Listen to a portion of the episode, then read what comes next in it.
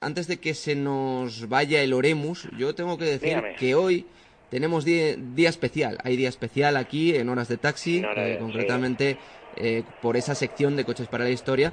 Hablábamos de la selección española y de los 11 que alineará Luis Enrique en el día de hoy. Precisamente ese número tiene algo que ver con lo que vamos a tratar en el día de hoy, porque nos vamos a salir un poquito del camino habitual, no vamos a hablar de un coche en específico, no vamos a hacer el repaso que hemos hecho en otras ocasiones, ¿no? De grandes coches clásicos, sino que vamos a ahondar en el mundo de las curiosidades del automóvil. Y digo el 11 por algo, ¿verdad, Enrique? Sí, claro, porque son 11 curiosidades históricas de los coches clásicos que vamos a desgranar de cara a todos nuestros oyentes. Pues, pues, vamos a empezar, si te parece bien, por la primera de todas ellas. ¿Con qué pues nos sorprendes con el número uno? Yo le voy a decir esto para hacer una presentación rápida. Es decir, una pregunta que me surge. Corría mucho el primer vehículo de la historia. El volante ha estado presente en el coche desde su origen. ¿Qué marca inventó el Airbag? Pues bien, si echamos la vista atrás, y creo que, que se puede echar porque disponemos de Internet, nos vamos a dar cuenta de que hay determinados aspectos de la historia de los primeros coches y de los, eh, digamos, componentes que desconocemos. Por decir algo, el claxon, el cinturón de seguridad, el airbag o el propio volante son elementos en los coches que esconden particulares inicios eh, que le van a sorprender, yo creo. Es decir, el primer automóvil de la historia no funcionaba con los carburantes que empleamos en el día de hoy. El método de autopropulsión era vapor y la idea se le ocurrió al ingeniero militar Nicolas Kugok. Este primer coche, que data del año 1770, el cual solo tenía tres ruedas, podía igualar una velocidad de 11 kilómetros por hora. Habrá personas que consideran que el primer coche de la historia fue aquel que autopropulsó con un motor de combustión o se propulsó por primera vez, que no es otro que el que hizo Carl Benz, ¿no? Es decir, el dueño absoluto o codueño de Mercedes. Por tanto, el Mercedes-Benz fue el primero de los millones de vehículos que años más tarde abarrotaban el mercado mundial. Pero, ¿cuál era la velocidad que podía alcanzar este vehículo? Si pegamos un salto cualitativo, fue mayor que de los vehículos a vapor, eso es obvio. Y Calvin alcanzaba una velocidad de 40 kilómetros por hora. Debemos de pensar, ¿se imaginan ustedes el mundo actual con coches que, no superen esta velocidad? Sería un caos. La pregunta que voy a hacer a continuación parece absurda, ¿no? Pero todos los coches que mm, hemos tenido eh, por eh, circunstancias eh, teníamos caballos de vapor, o sea, es decir, el, la motorización era de vapor o era de alimentación por queroseno, gasolina, lo que quieran, pues no, porque todo esto fue la continuidad a los coches con caballos. Tenían dirección, es decir, la dirección siempre ha estado controlada por el ser humano de cualquier vehículo, aunque en sus inicios no había volantes circulares que la manejaban. Es decir, los primeros vehículos contenían palancas, manivelas o manubrios, vamos a decirlo así, fabricados con madera, que la forma de los mismos era variada, es decir, desde cualquier manubrio parecido a los empleados en las motocicletas, hasta eh, manivelas en forma de curva, una empuñadura de madera, servía para hacer la dirección, ¿no? Es decir, era direccional. La primera persona en emplear un volante de, eh, a la forma de circular o timón fue Albert Bacheron en el año 1894 durante una carrera en París a pesar de que demostró que la comodidad y la efectividad de la conducción eran mucho mayores, no sería hasta una década más tarde, ya entrado el pleno siglo XX, cuando el volante, lo que consideramos el volante de dirección, se unificó con esta forma redondeada en la mayor parte de los modelos. Eso sí, el tamaño de los primeros modelos era un volante enorme comparado con los actuales. Pero vamos a algo que nos puede sorprender la brillante idea de algo que no tenemos muy en cuenta, y lo decimos en hora de taxi, que es el limpiaparabrisas.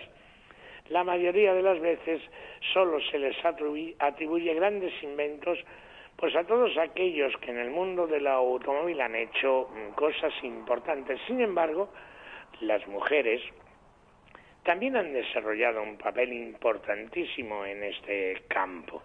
En la actualidad los coches no serían lo mismo si determinadas mujeres no hubiesen intervenido en su historia. Por eso una de ellas, May Anderson, inventora del primer limpia parabrisas en el año 1903. Esta brillante idea le surgió en una visita a la, a la ciudad de Nueva York. El conductor de un tranvía en el que iba montada tenía que bajarse continuamente del mismo, del mismo tranvía, quiero decir, para limpiar la suciedad y el agua. Gracias a la imaginación de esta estadounidense, la lluvia y la nieve dejaron de ser problemas para el conductor. Pero ¿cuándo surgió el claxon eléctrico en los coches? Pues aunque nos parezca mentira, eh, Darío, hubo un claxon eléctrico en cada coche. No siempre, perdón, hubo un claxon eléctrico. Pero una de las curiosidades históricas es que los primeros vehículos emplearon un sistema más tradicional para advertir a los demás. Es decir, estamos hablando de la bocina, que ese dispositivo era formado por una pera de goma, que lo recordarán en muchos taxis de Madrid hace muchos años, y una trompeta de metal. Eh, este, digamos, eh, invento, pues se empleaba para la caza y para la música, pero a finales del siglo XIX los vehículos comenzaron a integrarla. Por eso Robert Bosch planteó y patentó en Alemania en el año 1914 la bocina eléctrica de coche que saldría al mercado por primera vez siete años después, es decir, en el 21. Y digo yo, ¿cuántas rabietas ha pagado este invento desde ese año? Porque nos volvemos locos tomando el claxon porque estamos enrabietados. ¿Qué coches asimilaron, antiguos hablo siempre, más de la mitad del mercado? Pues al día de hoy, si nos comentan que hay un modelo de coche que ocupa el 55% del mercado, la eh, probabilidad de que nos estén tomando el pelo es bastante amplia. Yo creo que si hablamos del Forte, que ocho años después de comercializarse alcanzó el récord que ningún vehículo ha vuelto a superar. Por, tanto, en el año 1916, este automóvil de la marca americana logró el 55% de los coches que había en el mundo que fuesen el modelo Forte, es decir, la Tatalicia, o como todos quieran eh, llamarlo. Por tanto, el Forte fue un verdadero éxito en ventas. El primer coche que se hizo en cadena en todo el mundo y se fabricaron la no despreciable cifra de 15 millones de vehículos. Además, este modelo también sustenta el logro de ser el primer coche que se produjo, como ya he dicho, en cadena en el año 1908. Nada hay más bonito que escuchar la radio. Pero la radio tardó cierto tiempo en llegar a los coches. Por tanto, cuando se introdujo la primera radio en un vehículo, es imprescindible. Nos parece, hoy día es imprescindible no tener un aparato de radio en el coche. Pues este medio de transporte tuvo que esperar varias eh, décadas para introducir por primera vez esta eh, prestación tan sumamente maravillosa. El modelo T el vehículo más popular de su época, tal y como les he explicado, fue el primer vehículo de la historia que montó una autorradio. El médico, eh, perdón, el mérito fue del inventor George Frogs, el cual desarrolló un modelo de radio de receptor que podía ser manejado con dos únicos botones. Por otro lado, el primer dispositivo receptor de radio en el coche no se comercializaría hacia el año 1930 cuando Farasium Corporation lo lanzó modelo Motorola y el modelo fue el 5T71. Vamos al cinturón de seguridad de forma rápida. Este sistema no ha sido siempre obligatorio y por supuesto no siempre ha estado integrado. Al día de hoy no nos imaginamos un solo vehículo sin esta, digamos, tira protectora y salvadora de muchas vidas. No se insertó porque se quiso. Fue a partir de los años 50. En, concretamente en el 56 algunos, algunos modelos de Ford añadieron de forma especial este sistema de eh, seguridad. Pero en el 59 se introdujo el primer cinturón de seguridad, de seguridad montado en serie y el primero de tres puntos de anclaje, similar al empleado hoy día. Y no podía ser otro que Volvo. Lo instaló en un Volvo Amazon. En ese mismo momento la marca sueca se hizo con la patente de este invento que más tarde en 1962 liberó para el resto de marcas que pudieran integrarlos en sus modelos. Y si tenemos hijos, no saben muy bien cómo adaptar la silla del coche al cinturón de seguridad. Pues le voy a decir cómo. Le voy a decir cómo. Porque hay otra serie de medidas. El airbag. Si hay un complemento perfecto para el cinturón de seguridad, este no es otro que el airbag. Es una bolsa de aire, como todos saben, que amortigua posibles golpes de los ocupantes. Eh, se trata de un invento procedente de la industria aeroespacial. Es decir, el primer prototipo fue conceptuado para ser insertado en aviones en torno a los años 50. Sin embargo, décadas más tarde los coches pedían a gritos nuevos sistemas de seguridad. Y fue los móviles Tornado en el 73, 1973, el que lo creó. A partir de ese momento, el airbag se ha convertido en un eh, componente indispensable. Los salpicaderos, todos los decimos, fue algo heredado de los coches eh, antiguos de, de caballos. El coche más caro, también se lo voy a decir. Las subastas se han convertido hoy en día en verdaderos centros de atención para la adquisición de vehículos de todo tipo.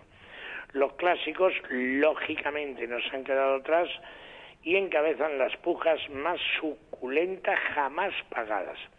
Por poner un ejemplo, Darío, el Ferrari 250 GTO es de forma oficial al día de hoy el coche más caro del mundo antiguo, ¿eh? si se tiene en cuenta su valor en dólares.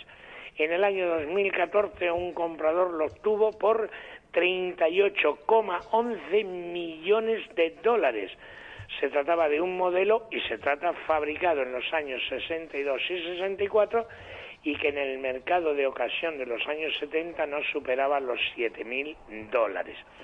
No obstante, si tenemos en cuenta el valor en euros de este coche, no vamos a percatarnos de que no es el más caro. La fragilidad del dólar se ha demostrado y por eso el Ferrari 335 Spider Scaglietti del año 1959 es el coche más caro del mundo en cuanto a millones de euros ya se refiere. Fue subastado en euros en 35,7 millones de dólares, o lo que es lo mismo, 32 millones de euros. Es muy curioso. Pero en cualquier caso, Ferrari cuenta con el coche más caro de la historia tanto en millones de dólares como en millones de, euros. Por tanto, los coches clásicos apasionan, divierten, son tremendamente maravillosos y solamente hay que saber dar la calidad y la equidad de cada uno. Si hubiésemos pensado, no nuestra generación, dos generaciones atrás, el valor que podían tener esos coches, esos SEAT 1400, esos Renault 44, esos móviles, esos eh, Ford Capri. No me quiero remontar a más años, hoy día posiblemente alguno, pues tendría unos cuantos, unos cuantos de miles y miles de euros en la cuenta corriente, pero la historia es así, nos vamos siempre a lo nuevo, a lo innovador y lo demás lo tiramos. Para eso están las subastas. Pues estupendamente, Enrique. Ahí vamos a dejar esa sección de coches por la historia que en el día de hoy le hemos dado una vueltecita, ¿no? Una vuelta de tuerca. Eh, yo creo que acostumbrados. ¿eh? Sí, claro, por supuesto. Estamos. Yo, yo estaba pensando que nos ibas a, a, contar alguna historia de algún coche de, pues probablemente español, ¿no? Que era lo último que estábamos eh, tratando. Pero eh, sí, aquí me has pedido a pie cambiado, Enrique, sí. Mm, te tengo que aplaudir, tengo que aplaudir. Pero de vez en cuando está bien, está bien que podamos variar un poco, ¿no? Porque la sección está precisamente para eso. El aplauso es para nuestro programa, es decir, Horas de Taxi, que todos colaboramos y todos hacemos. Un servidor lo único que trata siempre es de intentar, por lo menos, eh, hacerlo lo mejor que sabe o que puede. Pero ojo, tengo un coche para la semana que viene español que va usted a verdaderamente, como usted dice siempre, a alucinar. Tres ruedas nada más tenía ese coche. Tres ruedas, tres ruedas y español. Eh, ¿me, ¿me, quiere sonar algo? No, no voy a destripar nada. No, no, no, no. No voy a destripar nada. No hable usted del huevo, ni hable del, del pegasín, ni me hable usted... No, no, no, no. Ah, bueno, pues entonces sí que me has pillado. Entonces sí, que me has pillado. Porque evidentemente lo, primero que se me había pasado por la mente era, era algo parecido, algo de ese estilo. Eh, no obstante, lo veremos la semana que viene, Enrique. Pero a ti te tendremos aquí en el día de mañana para seguir hablando de temas de mecánica y motor. Eso no podía ser otra duda, Si Dios quiere y nuestra audiencia y ustedes, aquí estaremos de nuevo. Así será. Enrique, un abrazo muy fuerte, amigo. Otro para ti y venga.